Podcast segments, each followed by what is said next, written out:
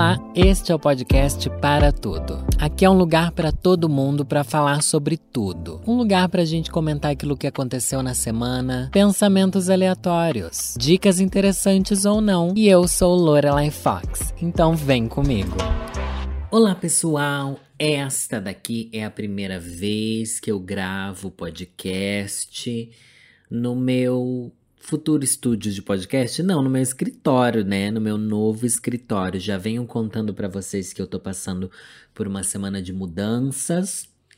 Tô passando por uma fase bastante caótica da minha vida, mas isso tem sido muito bom, tá bom? Posso dizer que tá, é bom por um lado, muito ruim por outros, mas são conquistas. Estou muito feliz de ter vindo para um apartamento bem maior, onde eu possa trabalhar com muito mais qualidade e principalmente feliz por eu ter um macho, tá bom? Vou ser bem sincera aqui, porque se não fosse o Marcos me ajudar a colocar essa casa em ordem, a ele ter essa energia de mãe arrumadeira, sabe? Uma coisa que eu não tenho, uma coisa que não é de mim, mas ele tem 200%. Nossa, essa casa não ia estar tá tão arrumada. Ela não tá arrumada, tá? Mas ela ela, digamos que a gente chegou em 60% da casa arrumada. Se não fosse o Marcos, gente, eu não teria chegado nem em 25, nem em 22, nem em 15, tá bom? Eu só ia estar tá aqui, sobrevivendo. Mas enfim, um beijo aí pro Marcos, que nem ouve mais meu podcast, né? Tá mais nem aí, mas não precisa participar da minha vida ao vivo não precisa participar virtualmente, né? Também troquei o microfone que eu tô usando, não sei como é que o áudio vai estar, tá, não sei se vai ser bom, se vai ser ruim. Só sei que aqui na vizinhança gente tem um PF tão gostoso que eu descobri. Nossa, pertinho, pertinho aqui da minha casa. Tô gostando bastante. Também passei pela experiência de que os meus vizinhos me viram os meus vizinhos, né? Eu acho que umas três pessoas que moram aqui no prédio me viram montada. Quarta-feira passada eu fui pra Lorelive, mas eu fui, era tipo três, quatro da tarde, porque eu tive gravação lá na dia antes. Enfim, saí montada à tarde, o povo me viu aqui e eu não sabia onde enfiar a cara. Fiquei morrendo de vergonha. No meu prédio moram metade, mais da metade não sei quantas pessoas, na verdade, né? Tô chutando um número aqui, mas muita gente que é judeu, tá bom? Eu moro numa região de judeus agora, e são judeus ortodoxos, acredito eu. O que faz com que eu acredite. Qualquer pessoa que tenha uma religião, né? Eu acho que elas odeiam drag. Eu acho não, né? Eu vivi a experiência de saber que as pessoas odeiam drag. Isso tá me deixando bastante engatilhado esses dias. Tô cheio aí de medo de sair de casa e vergonha porque, ai, nossa, empoderada, eles que lutem, blá blá blá. Ai, gente, até a página 2, né? É um saco você já ter 40 anos nas costas e ainda o povo ficar te olhando e pensando, nossa, que monstro que é esse? Não aguento mais, não tenho paciência, o máximo que eu puder evitar eu evito. Eu sou millennial, tá? Não sou geração Z, a geração Z que tem outra energia, outra cabeça. Eu ainda morro de vergonha. Por mim, eu não saía montada de casa nunca mais na minha vida. Tô com essa energia aqui, tá bom? Você me desculpa? Então você que me desculpe. Eu também. É, como é que fala? Também estou vivendo a experiência de finalmente eu ter ar-condicionado para gravar. Tô aqui gravando com ar-condicionado, tá bom? Nas minhas costas. Dormir com ar-condicionado. Que prazer, né? Que delícia, que sabor. Ai, mas faz mal, faz mal. Não sei. Eu não fiquei mal até agora, tá bom? Quando eu ficar mal, eu lido com essa malzice. Mas por enquanto tá indo, ó. Nota 10, nota 1000. Tô muito feliz na casa nova, gente. E mais uma vez eu quero agradecer você que tornou isso possível. A minha liberdade é, de moradia, de eu poder morar num lugar maior. Ainda não estreiei o estúdio de gravar vídeos, mas vem em breve, gente. E eu tô morrendo de medo. Nossa, por que eu tô falando que eu tô com tanto medo, né? Se eu tivesse numa sessão de terapia, o terapeuta ia pontuar isso pra mim. Tipo, o, o que você tá falando? Medo, medo, medo, medo.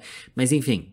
Ai, gente, tudo bem ter medo também, né? O que importa é o que eu tô fazendo, mesmo com medo. Deixa eu falar uma coisa que eu tava pensando esses dias, e é uma pergunta que eu trago para você. É, é possível a gente se tornar sonâmbulo? É possível? Porque eu tava vendo um vídeo no, no YouTube, não, um vídeo, um Reels, alguma coisa assim que apareceu para mim no Instagram, de uma moça que acorda durante a. Acorda não, né? Tá sonâmbula, tá dormindo. Eu tenho até amigos que são, inclusive, tá? Sonâmbulos, que têm você tem sonambulismo, né? Eu acho que tem um distúrbio de comportamento que se origina durante o sono, quando por uma alteração no funcionamento normal do cérebro, apesar de continuar dormindo, o indivíduo consegue desempenhar algumas atividades motoras próprias do estádio de vigília, como caminhar, comer e falar. Eu acho que é isso, que é o sonambulismo, tá? Descobri aqui assim informação, enfim, acabei de ler do Google, né? Mas enfim, eu vi uma mulher que ela acordava, o marido dela tava tipo na cozinha, ela chegava lá, ela fa falava, ela causava. E tem gente que acorda sonâmbulo e mija dentro do, do armário. Tem gente que do nada começa a, a fazer um lanche e volta e deixa a geladeira aberta, sabe? Daí eu comecei a me pegar assim, tá, eu nunca tive isso. E eu, eu sei que eu nunca tive, porque eu nunca vi nenhum dos sintomas em mim, dos de, de ser sonâmbulo. E os sintomas do sonambulismo são andar dormindo, não me diga. eu acho que é, é bem óbvio, né? Acho que esse é o sintoma clássico. Olhos abertos sem expressão, mas aí é porque eu sou chata né? Aí não tem a ver com eu ser sonâmbulo ou não, aí tem a ver com, ah, é aqueles olhos assim, blazer, né? Outra coisa, levantar para comer sem despertar. Peraí, mas como você vai se atentar a esse sintoma se você não vai ter despertado? Acho que isso daqui são sintomas que os outros têm que ver na gente, né? E sonolência no dia seguinte. Ah, que estranho. Mas eu pensei assim, se você é sonâmbulo, você faz as coisas dormindo. Você não devia estar tá com sono no outro dia, porque você consegue aproveitar para dormir enquanto faz as coisas. Olha que vantagem que tem nisso, né? Eu falando que um distúrbio é uma vantagem.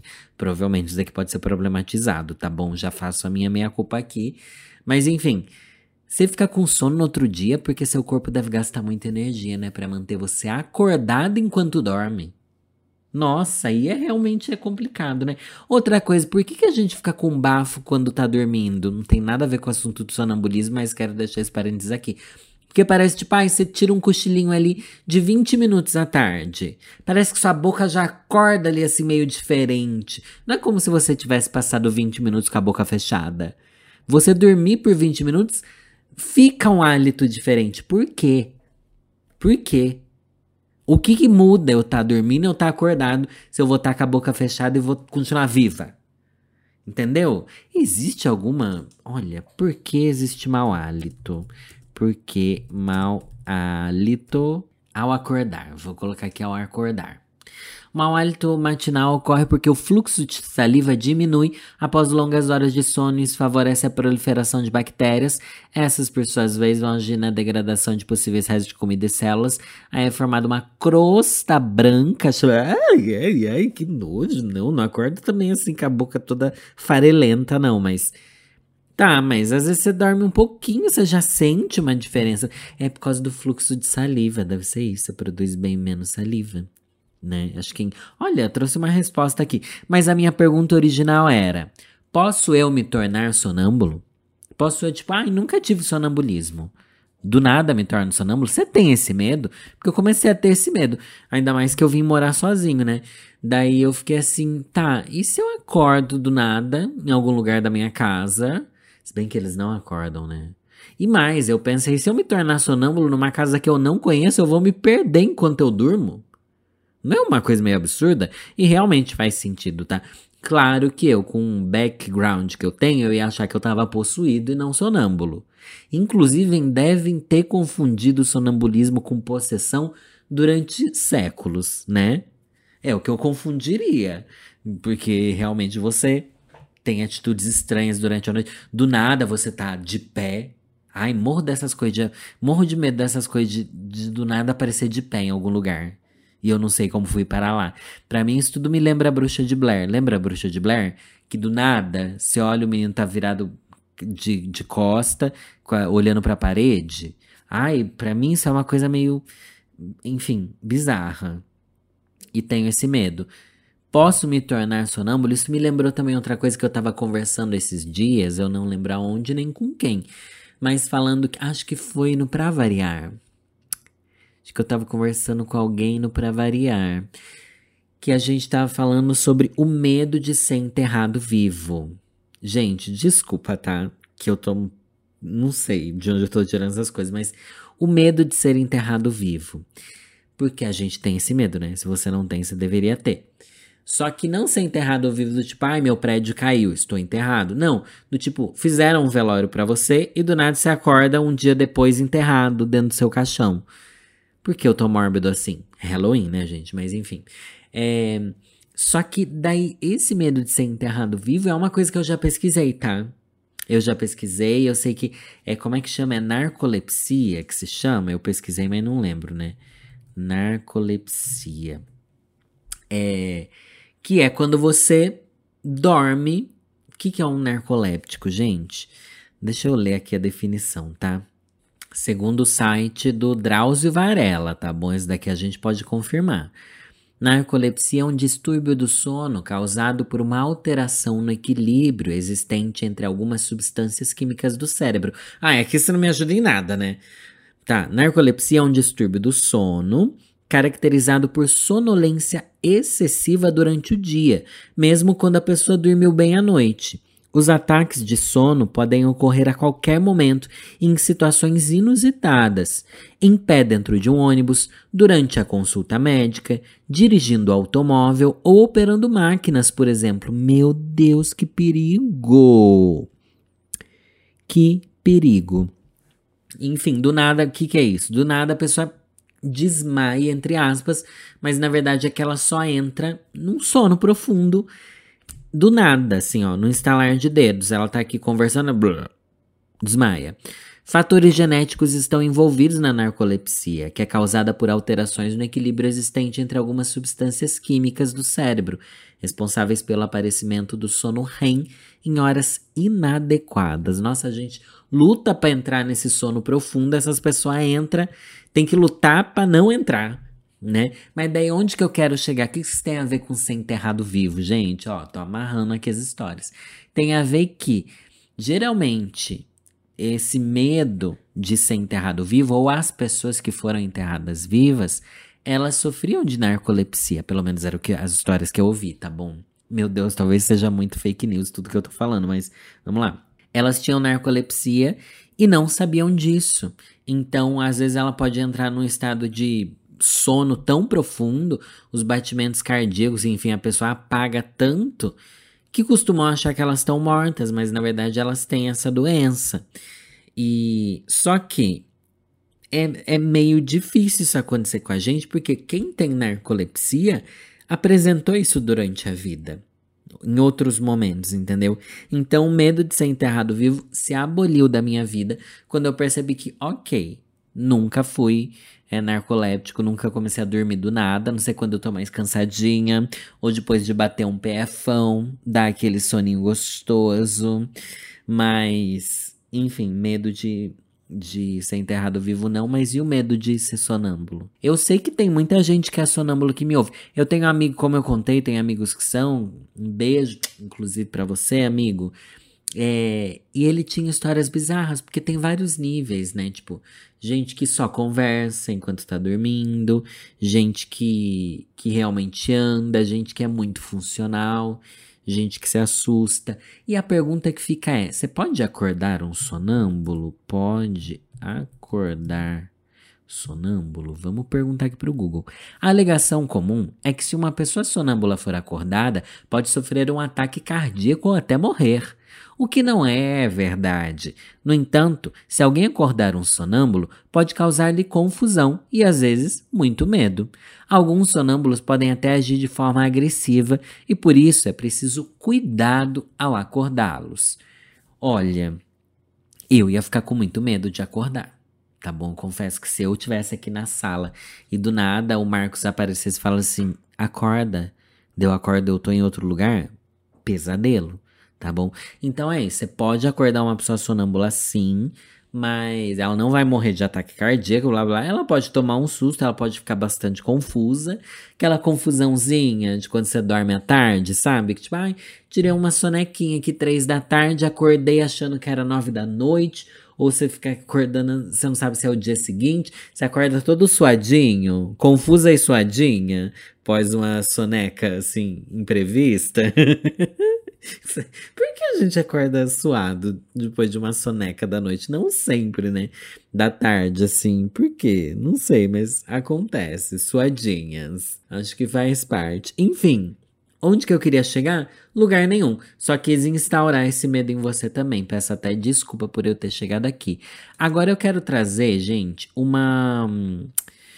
Ai, eu vou trazer um, uma polêmica do Twitter. Polêmica não, né? Uma menina lá postou assim, é, arroba afroagrogirl. Afroagrogirl, vamos lá. Não importa quanto minimalismo seja a tendência na arquitetura atual, eu sempre vou ser amante da estética casa de vó com móveis de madeira, azulejos lindos e coloridos, mais plantinhas. Daí ela postou uma foto de casa de vó, bem casa de vó, sabe? É um casarão, na verdade, né? Vó meio rica, porque pra ter casa de dois andar tem que ser vó meio rica. Mas com aqueles chão vermelho, de caquinho vermelho é, dentro chão de tacos, móvel de madeira velho, né? Um monte de azulejinho, umas plantas em vaso improvisado, umas coisas assim bem estética mesmo, sabe? Um banheiro, daquele banheiro marrom com cor de caramelo. Nossa, esse banheiro, aquelas pia redonda cor de caramelo, nossa, isso é muito clássico, muito clássico. Pior é a privada cor de caramelo, né, gente? Que tem aqui, aquele tampo. Você não acha mais nem para vender privada dessa cor, né? Pelo menos nas lojas que eu fui, eu nunca vi, né? É, eu acho que é um, um clássico, acho que é bonito, acho que a estética casa de vó é incrível, traz um conforto, um aconchego. Daí, claro que, como é Twitter, né, gente? Depois virou um monte de polêmicas em cima, gente postando outros tipos de casa de vó, mas daí o povo falando assim: não, mas daí não é bem casa de vó, isso daí é só casa de gente rica querendo pagar de casa simples e blá blá blá. E foi indo, foi indo, foi indo, né? Mas que eu quero chegar, a minha reflexão é a seguinte: um dia nós nos tornaremos avós. Eu não, porque eu não vou ter filhos, né? Mas vocês aí, vocês já são mães, né? Um monte de gente que me ouve já são mães e pais e tutupuenos. Um dia vocês vão ser as avós. Olha para sua casa, igual eu tô olhando para mim aqui em volta, olha para os lados e pensa: um dia a estética de casa de vó vai ser essa casa que a gente vive hoje. Não vai mais ser essa casa estética que a gente pensa hoje em dia. Chão de caquinho, móveis de madeira, é, azulejos e não sei o que lá. Não. Um dia a estética de casa de vó, que as pessoas vão lembrar com nostalgia, era nossa. Lembro tanto da casa da minha avó com parede de cimento queimado. Lembro tanto da casa da minha avó com aqueles ladrilho. Hum, ladrilho, nem se usa mais isso, né? O que, que a gente usa no chão hoje em dia? Que aqueles. É, como é que é? é esses pisos imitando madeira de PVC. Lembro tanto disso. Lembro tanto da casa da minha avó de 20 metros quadrados em São Paulo. Das kitnet, né? Mas nem casa, é as kitnet que a gente vive hoje em dia. Os micro apartamentos. Lembro tanto da casa da minha avó que tinha, sei lá, lambe-lambe na parede. Tendências, né, gente? LEDs. Ah, as fitas de LED da casa da minha avó. Ah, isso é tão nostálgico. Será que vai chegar nisso? Será que o que nós vivemos hoje um dia se tornará casa de vó?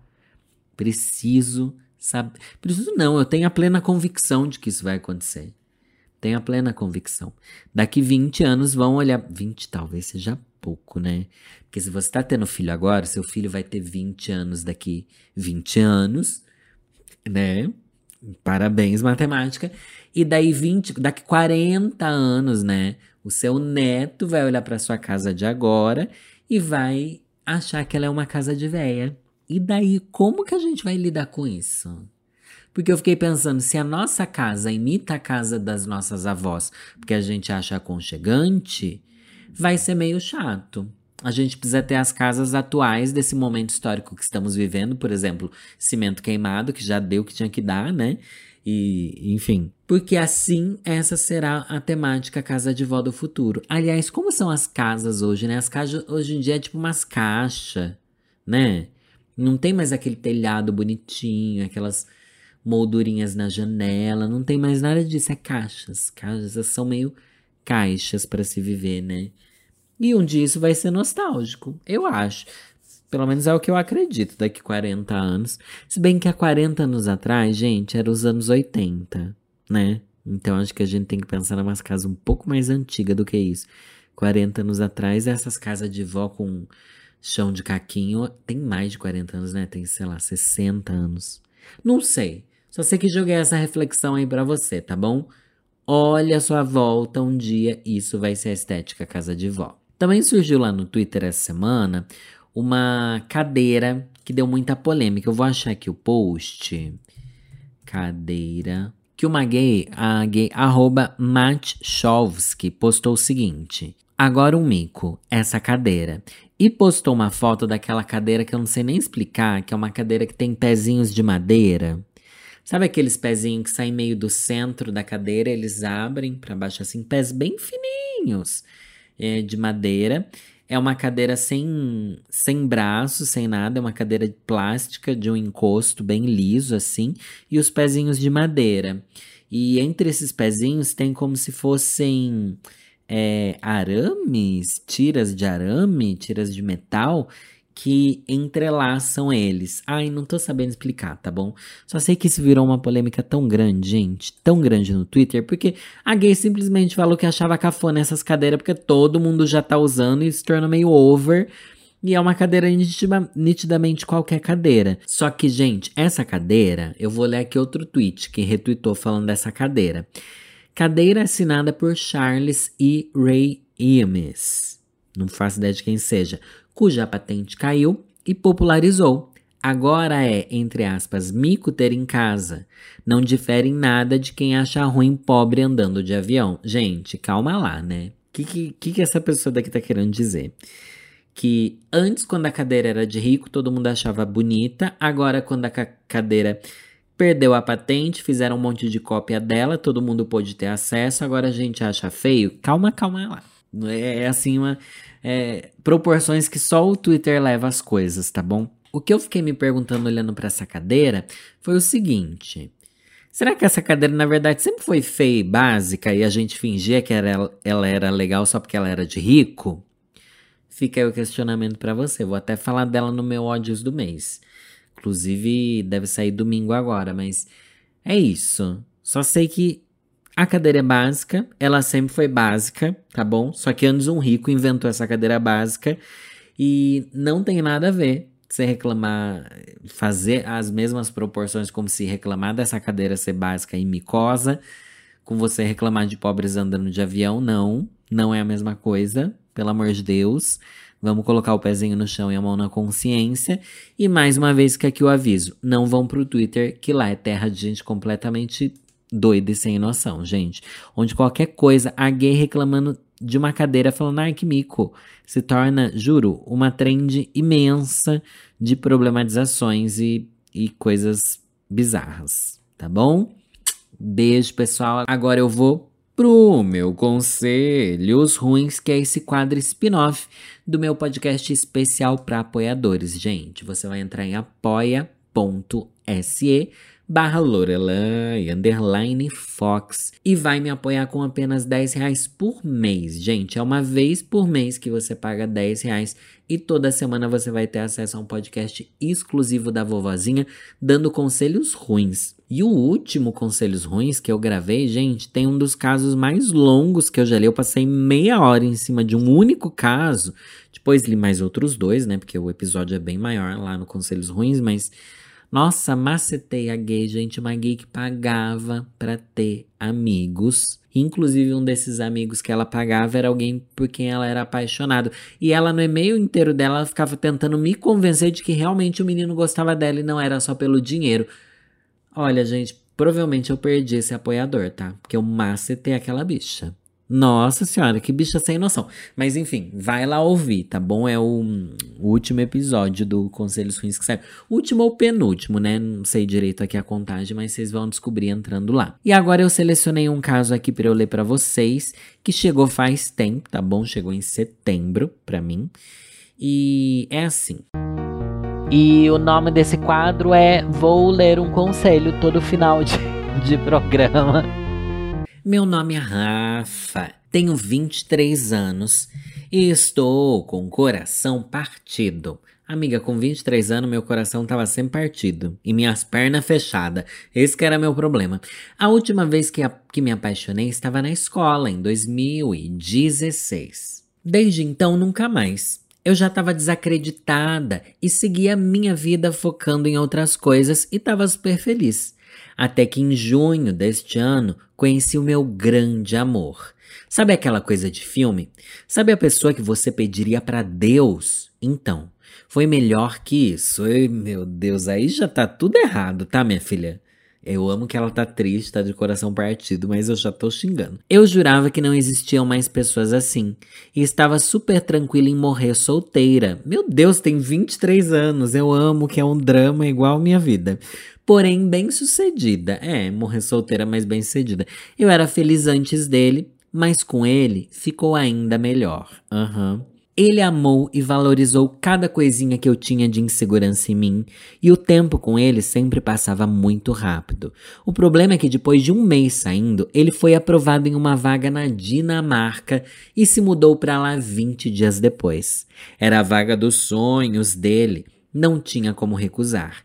E eu estou comprometida com meu trabalho, não tenho como sair do Brasil e a minha carreira seria impossível de crescer assim rápido se começasse tudo de novo. Ou seja, iríamos, iríamos abrir mão de muito. Lore, meu coração ficou em pedacinhos. Como assim? O universo me dá o homem da minha vida e tira de mim tão rápido. Ele não esperava me conhecer um mês antes de ir embora e muito menos eu. Então choramos bastante e decidimos aproveitar o tempo que restava. E foi perfeito, foi incrível. Se ele ainda estivesse aqui, provavelmente eu não iria precisar escrever esse e-mail. Então ele foi embora. E estávamos com medo da distância. Ficamos conversando por dois meses e a nossa relação só melhorava e crescia ligações todos os dias, séries e podcasts juntos, playlists e recadinhos em aplicativos de relacionamento à distância, tudo com muita atenção e respeito. Existe aplicativo para relacionamento à distância, gente? Desculpa fazer esse parênteses aqui, tá? Mas. Como assim? O que é um aplicativo de relacionamento? WhatsApp é um aplicativo de relacionamento à distância? Enfim, eu gostaria de visitá-lo em dezembro. Ele ficou super animado, estava vendo passagens e rolês para fazermos junto. A gente falava todos os dias o quanto estávamos com saudade, mas eu não iria fazer isso se ele não contasse aos pais dele que eu estaria lá.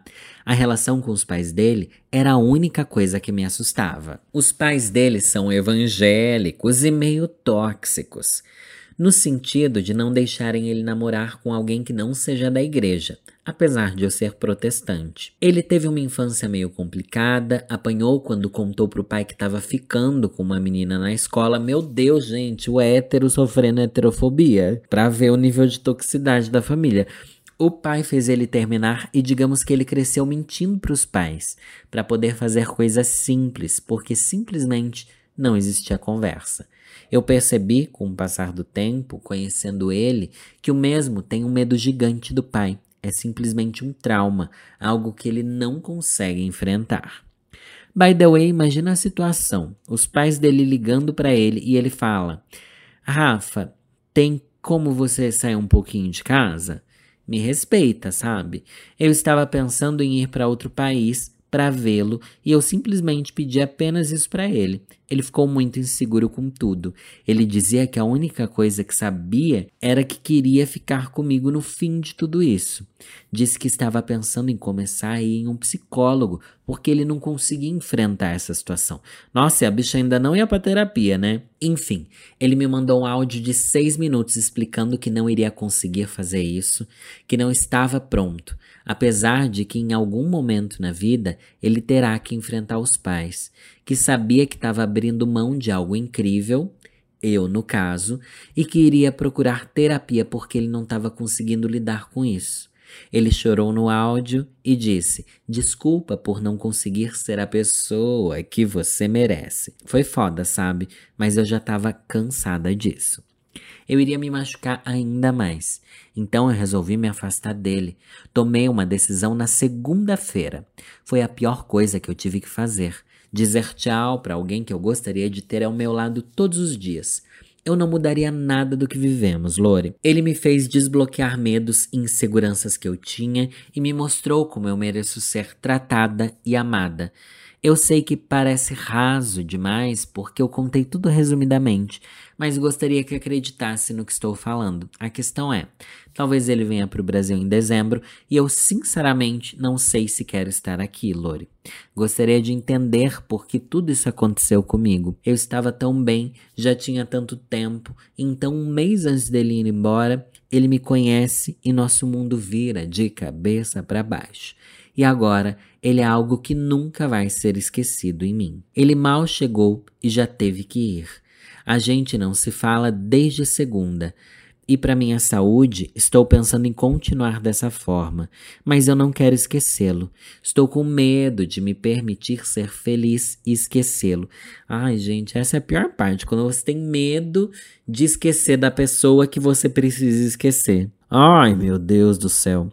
Apesar de que eu sei que se eu seguir em frente, mesmo assim ainda irei lembrar dele sempre. Eu passei muito tempo achando que o amor não valia a pena, com medo de sofrer, até que eu vivi o período mais doido da minha vida. Foi rápido, mas eu me senti como nunca havia sentido antes. Eu não tive meu final feliz com ele, mas eu faria tudo de novo. O amor vale a pena nem que seja por um segundo. Enfim, vovó, eu sei que a história é caótica, não foi caótica, foi clichê, tá? Talvez não seja um furo pro seu podcast ou canal, mas eu pensei, cara, por que não? Admiro, eu amo. Admiro muito a Lori e o Danilo, espero que o sucesso seja maior a cada dia para todos nós, meu amor, inclusive para os ouvintes, e que você possa conquistar tudo que deseja e merece. Obrigada por ser uma amiga, mesmo não sendo, kkk. Um beijo. Observação: eu faço aniversário 20 do 12 e ele dia 21 do 12. Fala sério, dois sagitarianos. Segue fotinhas nossas. Ai, deixa eu ver a foto. Hum. Ai, que nenenzinha. Se beijando, ele todo fofinho. É. Ai, print da conversa e do áudio deles. Eles são bem fofinhos, ele parece seu irmão, tá? Isso é meio creepy, é meio creepy. Mas você é linda, hein? Como é que você achou que você não ia? Você é padrão, você acha que você não vai conseguir amor como, minha filha? Óbvio que você vai. Macho não vai faltar para você, tá bom? A não ser que seja muito chata, mas acho que você não é chata, não. Você é boazinha, você é novinha. Mas, gente, muita coisa passou pela minha cabeça enquanto eu lia esse caso, tá bom? Uma das coisas é: primeiro, em um mês não tem como você saber se a pessoa é o amor da sua vida, tá? O primeiro mês, a pessoa sempre é o amor da sua vida. Começa por aí, talvez você só descubra isso com o tempo. E o fato da pessoa ser o amor da sua vida não quer dizer que ela vai ser o grande amor da sua vida, entende? Às vezes eu acho que ela pode ser o amor da sua vida até então. Nada impede que você conheça alguém daqui a um tempo que você se apaixone de uma forma completamente diferente. Porque quanto mais velho a gente fica, mais a gente se apaixona de uma maneira diferente, tá? Teve pessoas pelas quais eu me apaixonei que, nossa, mexiam com a minha cabeça, me deixava aquela loucura, aquela paixão, aquela. Meu Deus, eu nunca vou esquecer. nunca esqueci mesmo. E não é para esquecer. Só que você entende que com o passar do tempo não é mais aquilo que você precisa, tá? Acho que à medida que os anos vão passando, você vai precisando de outros tipos de amores. E daí você vai buscando outras coisas nas pessoas. Hoje em dia, a coisa que mais me deixa é, assustado é ter esse amor que vira a cabeça e blá blá blá. Então, é uma coisa de gente chegando nos 40, eu acho. Mas vamos lá. Também acho estranho. Quer dizer, eu acho que você tá certa em querer que ele te assuma para a família, mas ao mesmo tempo, eu como LGBT consigo me conectar com alguém que não quer se assumir para a família, entende? Tipo, eu não exigiria isso de um namorado meu, porque eu entendo que existem questões que são maiores e muito mais complicadas. E será que isso é o mais importante? Eu não sei, eu fico me perguntando. Não existe resposta, tá? É, mas por exemplo, se ele já tivesse assumido outra namorada e você não, eu acharia um problema. Mas ele nunca conseguiu ser essa pessoa com a família dele. E eu consigo trazer isso pro campo LGBT, tipo, ah, se eu namorasse um cara que não é assumido e blá blá blá. Minha relação com ele é simplesmente perfeita, mas eu exijo que ele me mostre, me apresente para os pais dele. Hum, não acho legal, sabe? Eu acho que coloca a pessoa numa situação que ela não sabe lidar e faz com que eu seja um problema a mais na vida dela, sabe? Eu acho que continuar numa relação pode. Claro que eu tô colocando muitos parênteses aqui, tá bom? Vamos jogar assim bem no raso da história. Porque também tem as bichas que são enrustidas, blá blá blá, que é umas problemáticas, as bichas que não se aceitam, não sei o que lá, mas enfim. Vocês só quis criar um paralelo, tá? Mas eu acho que não acho, eu acho que a coisa da distância para mim é um motivo para vocês não ficarem juntos, porque afinal é muito sofrido, você sente vontade de dar por aí, tá bom, vamos ser bem sincera, ou de nem necessariamente dar, né, gente, mas Falei zoando, mas também de dar. Mas abraçar alguém, beijar alguém, assistir um filme com alguém, é, sabe? Ai, tô perto de você, posso passar aí, te ver, ai, não sei o que lá, você vem pra cá esse final de semana, não sei o que Sabe, rotina, algo que se constrói e tal. Isso para mim é o mais difícil de não ter. Mas a questão da família, para mim, não entendo como isso pode pegar tanto, sabe? Tipo, ai, precisa sair de casa porque a família dele tá aí, não sei, não acho que é você que tem que sair de casa, acho que é ele que tem que aprender a lidar com isso, entendeu? Eu entendo. Mas ele foi morar em outro país sem a família dele, não é isso? Não sei se eu entendi direito a história. Só sei que eu acho que você devia tentar ainda. Ai, resumindo, né? Eu acho que se você gosta tanto dele, ele gosta tanto de você, ele te trata tão bem, você tá tão nova e tão disposta, principalmente a passar por cima da distância, eu acho que passar por cima da família é um percurso menor, mas aí cada um vai poder dizer, tá bom? Mas é aquilo também. Se terminar, minha filha, você vai achar outros machos, tá bom? É isso. Resumidamente é isso. Sempre haverão outros machos. Ai, mas nunca vou esquecer ele, blá blá blá, ele vai ser o grande amor da sua vida, não sei o que lá. Sim, até seus 23 anos ele foi o grande amor da sua vida, você nunca vai esquecer ele por causa disso. Mas quando você tiver uns 30, o que você esperava de um homem com, com, com 23 anos é completamente diferente, sabe? E o que você pode oferecer para as pessoas também, quando você tiver 30, 40 anos, é completamente diferente do que agora com 23. É, eu lembro dos caras que eu considerei o amor da minha vida e realmente eu sentia isso, assim.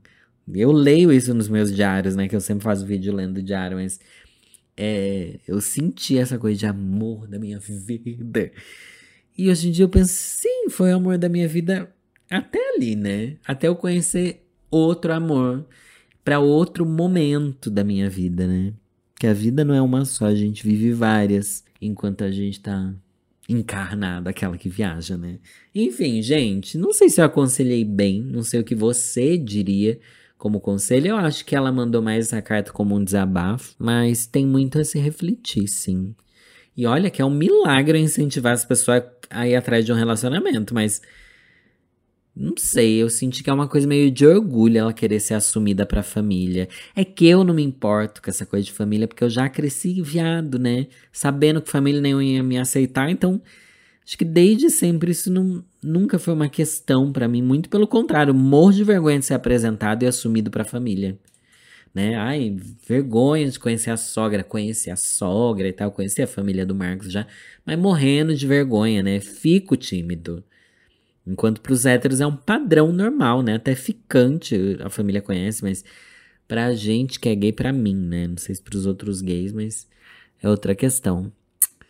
Ai, gente, é isso então. E também sou uma gay quase quarentona. Amei que agora eu tô me empoderando dos 40 anos, tá? Vou fazer 37 agora, eu já tô indo rumo aos 40. Tô me empoderando da energia quarentona que eu acho que é empoderada tá? Então, nos próximos três anos, eu vou começar a me referir a mim mesmo como quarentona. É isso, gente. Um beijo no coração de vocês. Não deixa de me apoiar lá no Apoia-se, tá? Me ajuda bastante, tem feito a diferença na criação dos meus conteúdos, na minha vida, em tudo que eu venho fazendo. Obrigado, um beijo e é nessa que eu vou. Tchau.